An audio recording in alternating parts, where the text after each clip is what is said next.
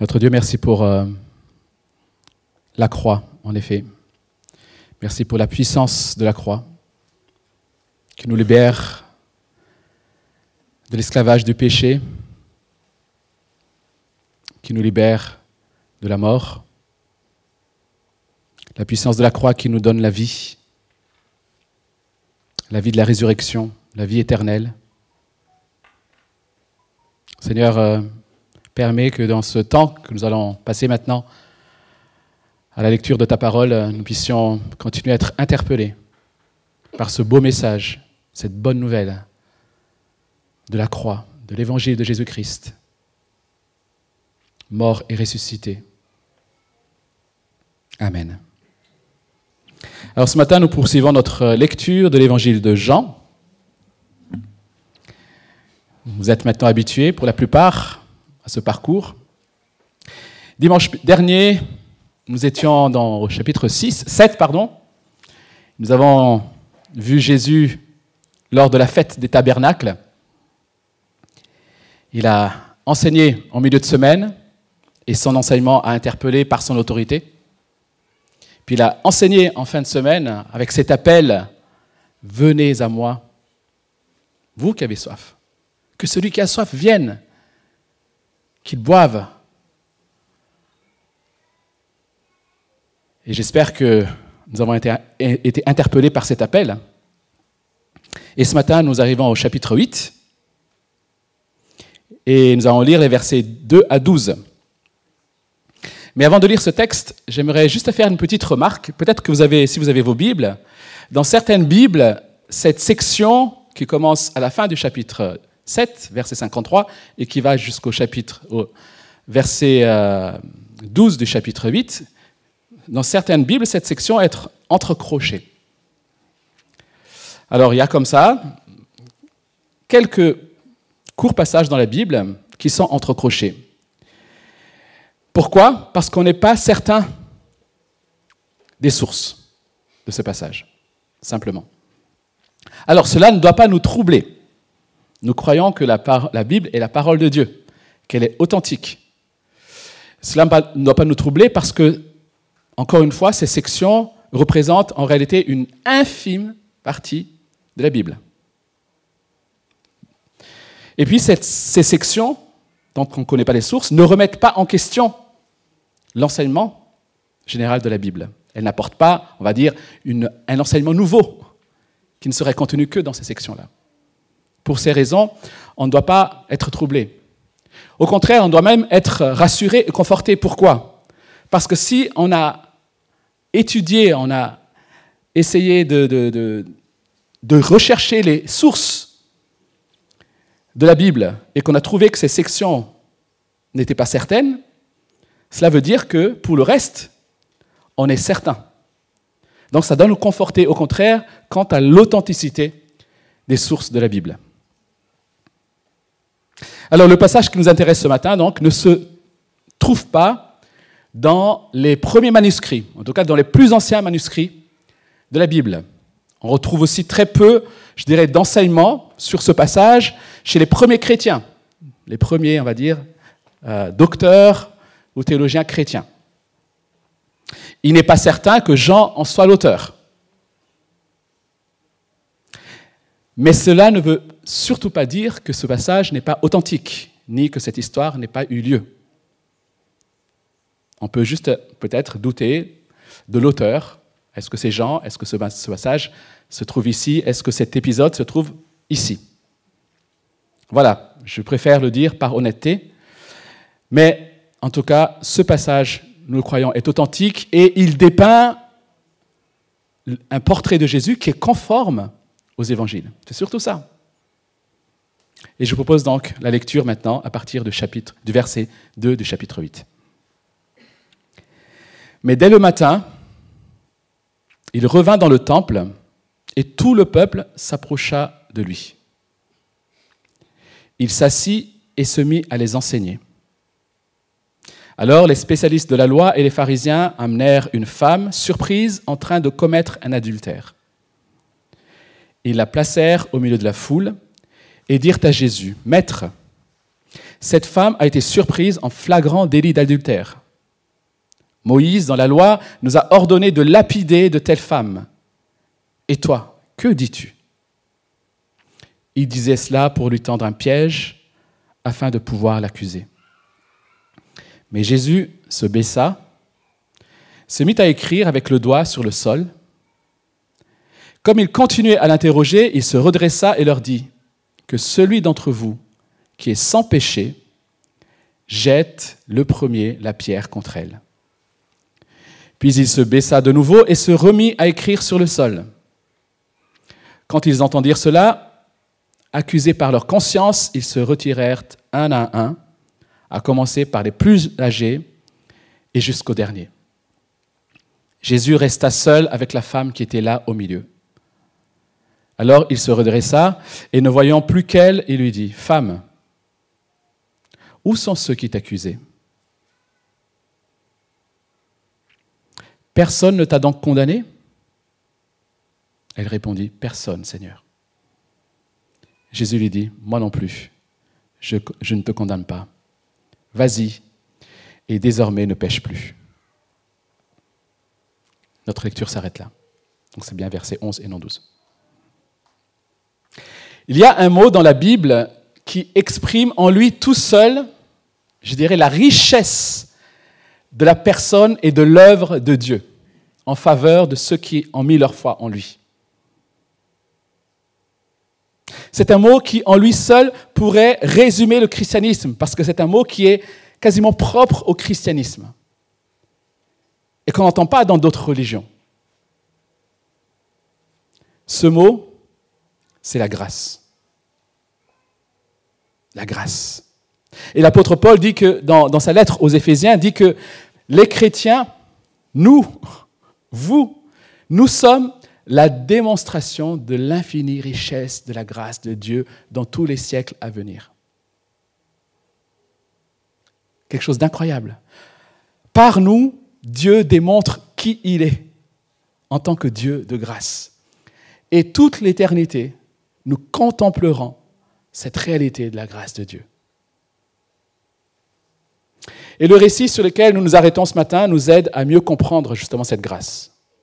Et comme je l'ai prié tout à l'heure, cette grâce ne devrait jamais nous laisser indifférents. Nous devrons être sans cesse surpris par cette grâce. C'est une grâce surprenante, étonnante. C'est une grâce folle, c'est une grâce incroyable. Et je vous propose dans un premier temps de comprendre la situation qui nous est décrite ici, et puis nous verrons comment Jésus traite cette situation pour en tirer quelques leçons sur la grâce. Voyons d'abord cette femme, le cas de cette femme. Quel est son problème? Le texte nous dit qu'elle a été attrapée, en tout cas vue en flagrant délit d'adultère. Alors je ne sais pas comment ces pharisiens ou ces chefs religieux ont fait pour l'attraper. Peut-être qu'ils ont entendu un piège, j'en sais rien. Mais en tout cas, est-il qu'elle a été attrapée. Elle est donc coupable. Coupable devant la communauté, mais aussi coupable devant Dieu. Non seulement elle est coupable, mais on peut imaginer qu'elle est couverte de honte. Si on devait mettre publiquement tous nos péchés, devant la foule, on serait tous couverts de honte. Mais c'est ce qui est arrivé à cette femme. Là, au milieu de la foule, on la, met, on l'expose. Quelle humiliation d'être traîné ainsi devant la foule. Quant au verdict, ben, ces accusateurs ont raison. Selon la loi de Moïse, la sanction d'un tel péché, c'est la mort. Et même si, bien sûr, cette sanction, il faut le savoir, n'était plus pratiquée du temps de Jésus.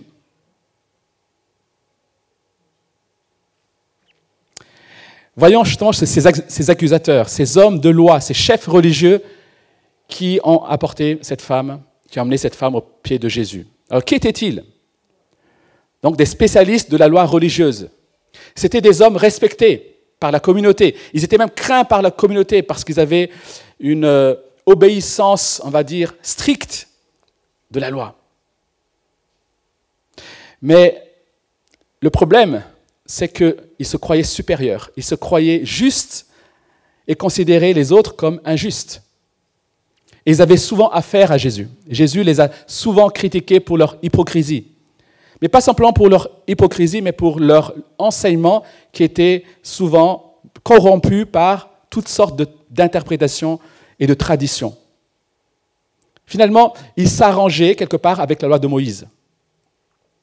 Et la manière dont ils traitent cette affaire montre comment ils s'arrangeaient avec la loi de Moïse. Pourquoi? Parce que la loi de Moïse enseigne qu'en cas d'adultère, ce sont les deux parties qui doivent être condamnées et jugées. Or, cette femme était seule devant la foule. Où était son partenaire? On ne commet pas l'adultère tout seul, toute seule, n'est-ce pas? Donc là, on voit encore une fois qu'il y, a une espèce de partialité, de favoritisme dans leur application de la loi. Et quel est le but? Pourquoi vient-il vers Jésus? Est-ce c'était par souci de justice?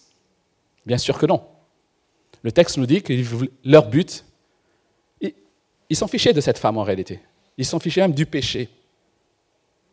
Leur but était de piéger Jésus. Pour eux, quelle que soit la réponse que Jésus allait apporter à, à ce problème, il était coincé. Il était piégé. Pourquoi? Parce que si Jésus allait dans leur sens, alors d'une part Jésus les aurait confortés dans leur statut. Vous voyez? Jésus est d'accord avec nous.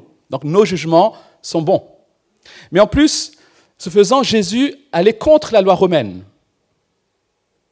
Puisque la loi romaine, justement, interdisait aux Juifs d'appliquer la peine de mort. C'est pour ça qu'ils sont allés voir Pilate pour crucifier Jésus. Il pouvait gérer les affaires courantes religieuses, mais surtout pas la peine de mort. Donc si Jésus allait dans leur sens, il, aurait été contre la loi romaine. Si Jésus allait contre eux, ben alors il serait contre la loi juive, à la loi juive et la loi de Moïse. Donc quelle que soit la position de Jésus, ben il se disait, il va être coincé. Et là, on peut imaginer la tête de ces chefs religieux en se disant, cette fois-ci, Jésus, bon courage. On prépare euh, les fouets, on prépare les pierres, on va voir comment il va s'en sortir. Alors comment Jésus va-t-il répondre à cette situation? Il est vrai que les chefs religieux ont mis Jésus face à un vrai dilemme, à une réelle difficulté. Et ce qui est soulevé ici, chers amis, ce n'est pas uniquement un problème euh, circonstanciel, ce n'est pas un problème culturel. Je dirais c'est un problème universel. Ce qui est posé ici à Jésus a un enjeu, je dirais, cosmique, universel. La question qui est posée à Jésus ici, dans cette circonstance, c'est comment Dieu harmonise-t-il sa justice et sa miséricorde? Sans jamais rabaisser l'une au profit de l'autre. Comment ça marche? C'est au cœur de la question, c'est la question au cœur de l'évangile. Si Dieu est un Dieu de justice, dont le jugement est conforme à sa nature sainte qui a en horreur le péché, alors cette femme doit mourir. Si Dieu est un Dieu d'amour, alors cette femme doit vivre. Or, Dieu est pleinement juste et pleinement amour. La Bible affirme clairement qu'il est juste, qu'il punit les fautes, qui ne considère pas les innocents comme coupables ni les coupables comme innocents. C'est ça la justice de Dieu. Il est pleinement juste. Mais la Bible dit aussi qu'il est pleinement amour et qu'il pardonne les péchés. Nous sommes incapables de concilier les deux, chers amis. Nous ne pouvons pas, envers une personne, être à la fois juste et plein d'amour. Enfin, c'est difficile pour nous. Tantôt, c'est la justice que nous mettons en avant. Et parfois, c'est l'amour que nous mettons en avant, au détriment de la justice. Comment harmoniser ces deux vérités qui sont humainement inconciliables. Comment Dieu peut-il être un Dieu de justice tout en pardonnant le péché Peut-être que vous êtes habitué à cette question-là, mais elle ne doit jamais, quelque part, nous laisser tranquilles. Comment un Dieu juste peut-il pardonner le péché? Et nous sommes tentés d'aller très vite, suivant nos tendances. Je ne sais pas comment vous, aurez, vous êtes, vous, si vous étiez dans la foule. Ah, quand même, notre tendance, c'est pas si grave que ça. On est tous pécheurs, il faut qu'ils pardonnent. Ou alors, mince alors, c'est vrai, Dieu ne tolère pas le péché. Dieu en horreur le péché. Il faut que le péché soit puni, sinon il va contaminer tout le monde. Voyons comment Jésus répond à cette question épineuse que chacun de nous finalement pourrait se poser. Et la première réponse, la première leçon que nous apprenons en regardant la manière dont Dieu, euh, Jésus répond, c'est que la grâce est offerte à ceux qui se reconnaissent pécheurs. Ça, c'est la première leçon. La grâce est offerte à ceux qui se reconnaissent pécheurs. On a l'impression au premier abord que Jésus les ignore. Ils sont là, ouais, Jésus, qu'est-ce que tu en penses? Voilà une femme, il faut qu'on la lapide. Et là, Jésus, calme, se baisse et va écrire quelques lignes on ne sait pas, dans le sable. Alors peut-être que là, les, chefs religieux se disent, ah, ça y est, Jésus est tellement coincé qu'il ne sait pas quoi répondre, il est en train de réfléchir, là, qu'est-ce que je vais voir? Oh là il faut que je m'en sorte. Ils se disent, ça y est, on a réussi à faire taire Jésus. Et du coup, ils vont insister, Jésus, dis-nous, donne-nous une réponse. Jésus écrit. Alors, qu'a-t-il pu écrire dans ce sable? Ah, cette, question a intrigué, bien sûr, les gens qui, se posent toujours toutes, sortes de questions. Est-ce qu'il a écrit Saint, Saint, Saint pour montrer la sainteté de Dieu? Qu'importe, l'auteur ne tient pas à le rappeler, à le dire, parce que ce n'est pas ce qui est important. Mais on peut simplement imaginer que pendant que Jésus écrit, le temps est suspendu en quelque sorte. C'est juste le, côté un peu, je dirais, dramatique, théâtral de la scène, là, ici. Le temps est suspendu. C'est comme si Jésus voulait s'assurer que, je veux dire, ses agitations, ses remous cessent et qu'il a bien toute l'attention de chacun. Ça y est, chacun est maintenant concentré. Le silence est là est établi. Et là, Jésus va se relever et il va les interpeller. Que celui d'entre vous qui est sans péché jette le premier la pierre contre elle. Et il se baisse à nouveau pour continuer à écrire dans le sable. Une seule parole une interpellation. Pas de discours, pas d'argumentation. Silence, à nouveau. Et au verset 9, nous lisons, Quand ils entendirent cela, accusés par leur conscience, ils se retirèrent un à un, à commencer par les plus âgés jusqu'au dernier. Imaginons dans cette salle, je désigne personne, ah, Certains commencent à partir jusqu'au dernier. C'est qui le dernier de la salle aujourd'hui? Ils sont à côté. Euh, c'est peut-être Julie, la plus jeune de la salle, qui se retire en dernier. Anna. Ah, je n'ai pas vu Anna. Voilà. Qui se retire en dernier. Ah, pourquoi les plus âgés? Parce que les plus âgés ont en mémoire beaucoup plus de péchés. N'est-ce pas? Ils ne sont pas dans l'illusion, ils ne peuvent pas rester dans l'illusion qu'ils n'ont jamais péché. Plus tu vis quelque part, ben plus tu as de probabilités de pécher. Et qui reste seul avec Jésus au final? La femme adultère. Alors, cette femme adultère aurait pu partir. Moi, à sa place, je me suis dit, oulala, j'étais sur le point d'être lapidé. Là, ceux qui me voulaient du mal sont partis. C'est le moment, ni vu ni connu, je file. Elle aurait pu partir, profiter de ce qu'il ait plus personne pour l'accuser. Sauver sa vie, en quelque sorte. Et cacher sa honte. Mais au lieu de ça, elle est là elle ne nie pas sa faute.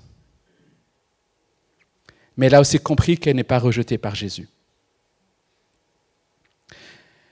Elle est là face à la seule personne qui était en droit de lui jeter la pierre. Jésus, en effet, était le seul homme qui n'a jamais commis de péché. Et en se tenant devant Jésus, cette femme était devant le juge suprême, celui qui était en droit de juger, non seulement parce qu'il n'avait jamais commis de péché, alors que les autres ne pouvaient pas juger parce qu'ils avaient commis de péché, on y reviendra. Non seulement parce qu'il n'avait jamais commis de péché, mais parce qu'il est le Fils de Dieu, celui qui est en premier offensé par nos péchés. Jésus était en face de ce juge suprême. Enfin, cette femme était en face de ce juge suprême, le seul qualifié pour lui jeter la pierre. Mais au lieu de jeter la pierre, bien sûr, Jésus se relève et s'adresse à cette femme. Où sont ceux qui t'accusaient? Personne ne te condamne? Alors, moi non plus, je ne te condamne pas. Va et ne pêche plus. Quelle parole a reçu cette femme? Alors nous sommes souvent comme ces accusateurs. Et nous le sommes bien plus souvent que nous le pensons. Nous avons tendance à juger les autres selon nos critères de justice. C'est nous qui déterminons ce qui est acceptable et ce qui ne l'est pas. Et en général, dans nos critères de ce qui est acceptable, nous sommes dans l'acceptable. Comme par hasard. Oui, c'est vrai que moi, je, fais ça, mais bon, ça, ça, ça. Alors que l'autre, franchement, hein, t'en penses quoi? C'est grave ce qu'il avait, non? S'agissant de fautes, il est toujours plus facile de désigner celles des autres. Et beaucoup moins les siennes. Alors j'ai voulu retrouver une citation que j'ai trouvée une fois, que j'ai lue une fois. J'aurais dû la, la, recopier. Je crois que c'est de Spurgeon, qui disait en quelque sorte, et je, vais mal la citer, il y a une personne que j'aime énormément. Une personne avec laquelle je suis vraiment indulgent. Une personne à qui je trouve toujours des circonstances atténuantes. Une personne à qui je pardonne tout. Cette personne, c'est moi. Et c'est vrai. Nous sommes souvent bien plus durs envers les autres. Et pourtant, lorsqu'on regarde les exigences de Dieu, personne ne peut être trouvé juste. C'est ce que la Bible affirme. Et c'est ce qu'on voit ici. Ils s'en vont un à un, du plus vieux jusqu'au plus jeune. Personne n'a pu être trouvé juste. Face à la justice de Dieu, chers amis, face à sa loi, nous sommes tous coupables. Et c'est ce que Paul démontre dans, les premiers chapitres de sa lettre aux Romains. Il démontre que les Juifs sont coupables. Ils ont la loi de Moïse, ils savent ce que Dieu veut, mais ils ont été incapables d'obéir à cette loi. Ils transgressent la loi qu'ils enseignent, dit Paul. Les non-juifs qui n'ont pas la loi de Moïse sont aussi coupables. Pourquoi? Parce qu'ils ont la, loi dans leur conscience. Ils, ont leur propre loi. Et même leur propre loi, ils sont incapables de s'y plier pleinement, d'obéir pleinement à cette loi-là. Leur conscience les accuse. Ils sont donc aussi coupables. Tous sont coupables. Et c'est la première chose que nous devons comprendre pour comprendre la, grâce et pour recevoir la grâce. C'est que nous sommes coupables. La grâce est offerte à ceux qui se reconnaissent pécheurs et coupables. Tout péché est une offense contre Dieu. Ce n'est pas seulement une offense contre les autres. Tout péché est une offense avant tout contre Dieu. Et tout péché, parce que c'est une offense contre Dieu, alors tout péché mérite la mort.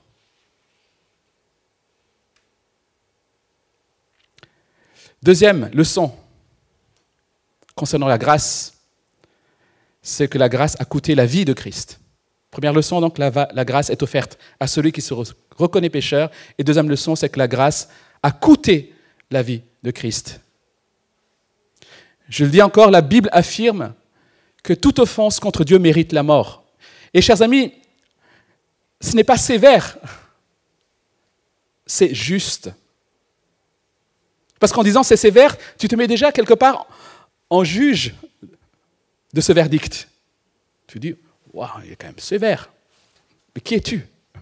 C'est juste, point. C'est ça la justice. Toute offense contre Dieu entraîne la mort, mérite la mort. Mais alors, pourquoi Jésus ne condamne-t-il pas cette femme? N'est-il pas en train de renier sa justice?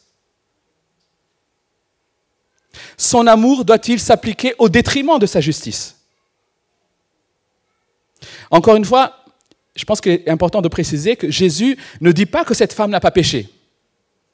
Il ne dit pas que son péché n'était pas grave.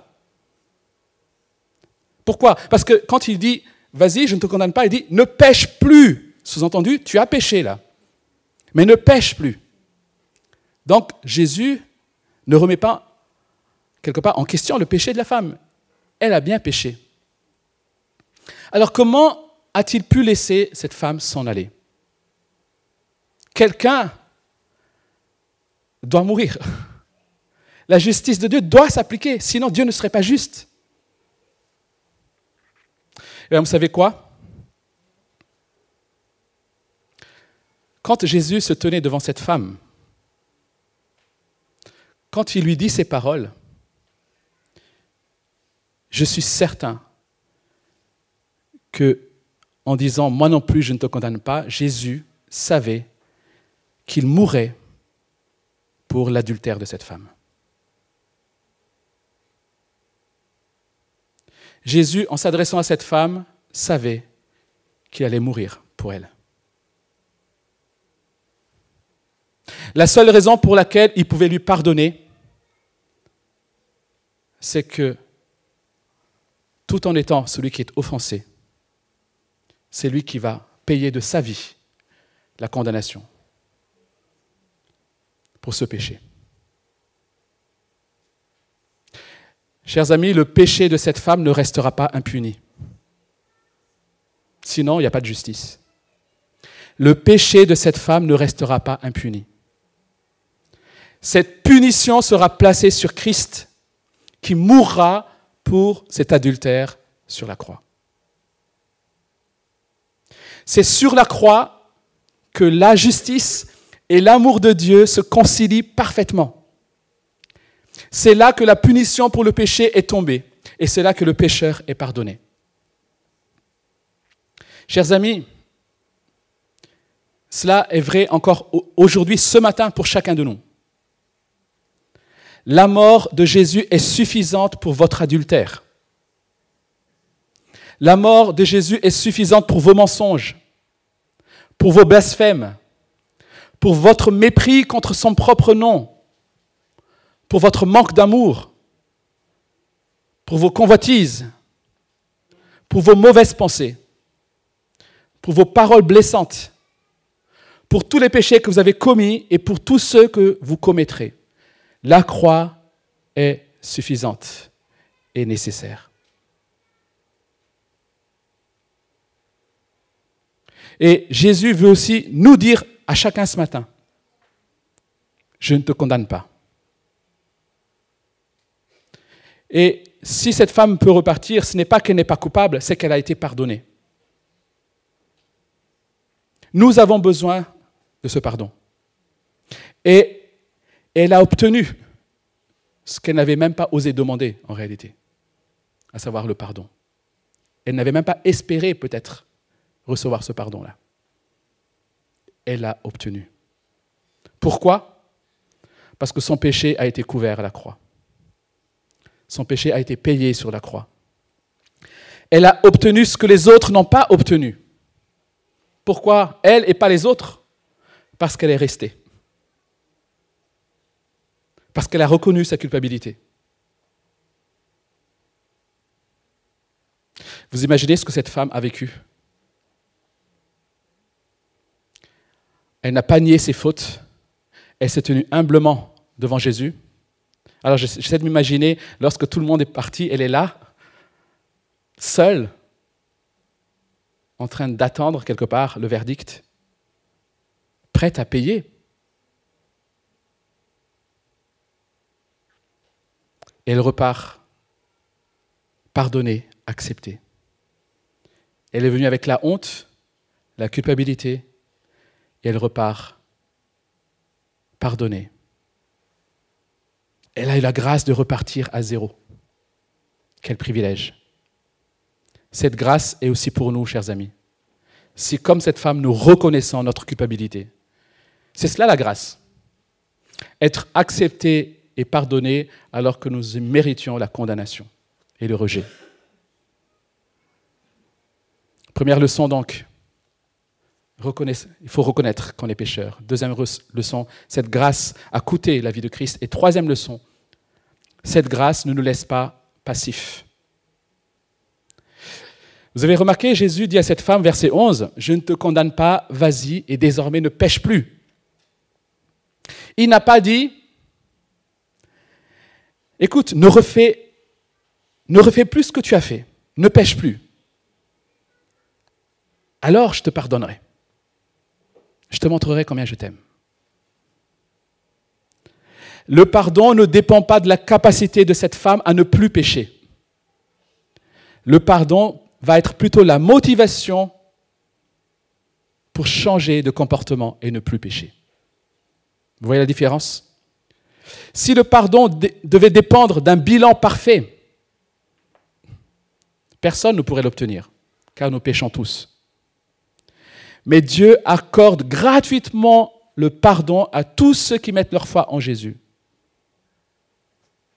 Et cette grâce offerte, ce pardon offert devient alors le moteur et la motivation pour vivre une vie de sainteté, pour plaire à celui qui s'est donné pour nous.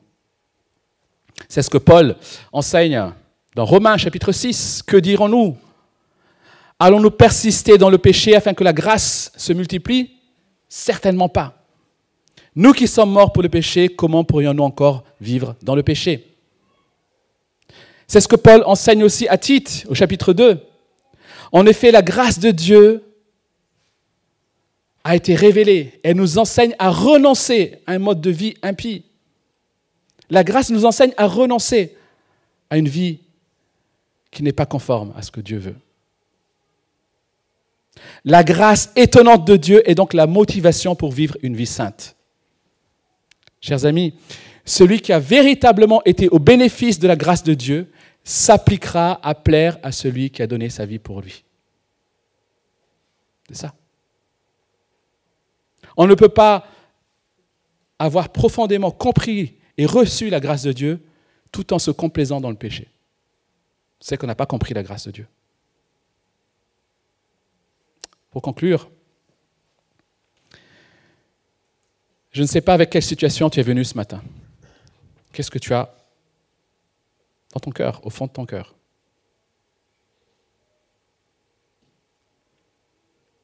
Que celui qui n'a jamais péché jette la première pierre.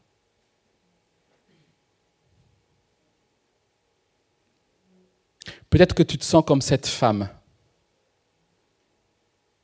coupable, honteuse, conscient d'avoir échoué.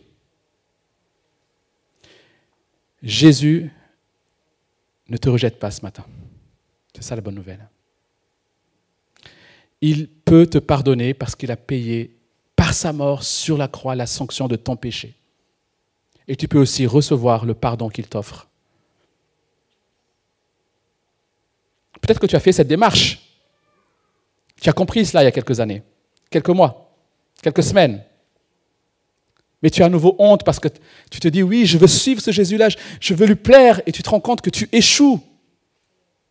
Tu n'as pas réussi. Tu te sens accablé. Jésus, ce matin, ne te rejette pas.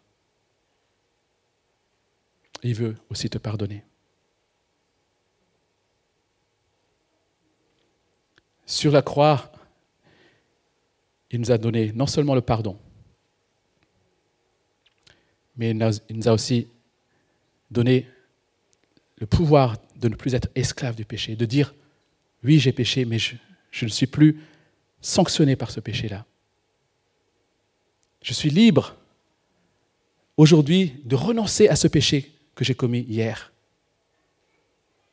Je peux maintenant renoncer à ce péché que j'ai commis tout à l'heure en venant. Chaque jour, nous pouvons repartir à zéro. Alors, ne te dis pas, j'en ai marre de me relever. J'en ai marre de demander pardon. Parce que le pardon de Christ est infini, large, profond, haut, suffisant. Il veut te pardonner. Il t'aime. Alors reste. Certains, enfin la foule plutôt, ou les accusateurs de cette femme, sont tous repartis. Ils ont reconnu leur culpabilité, puisqu'ils n'ont pas jeté la pierre, donc ils, ont reconnu leur culpabilité, mais au lieu de se jeter vers Jésus et dire Pardonne-nous, qu'est-ce qu'ils ont fait? Ils sont repartis. Ils n'ont pas fait face à la réalité de leur péché. Ils ont reconnu leur culpabilité, mais ils sont partis. Alors j'aimerais vous encourager ce matin, s'il vous plaît, ne repartez pas en ayant entendu ces paroles avec vos péchés. Mais faites face. Au contraire, jetez-vous au pied de la croix. Qu'est-ce que je dois faire pour être pardonné? Pardonne-moi, Seigneur. Peut-être que vous avez été interpellé ce matin. Et j'aimerais vous encourager à aller jusqu'au bout de votre réflexion et de vous approcher de ce Jésus. Je vous invite à avoir quelques instants pour répondre, de prendre quelques instants pour répondre à, ce, à cet appel. La semaine dernière, c'était Venez à moi, vous, qui avez soif.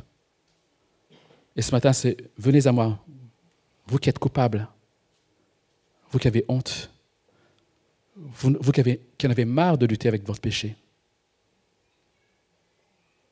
je vous pardonne. J'ai payé pour vos péchés. Répondons à cet appel.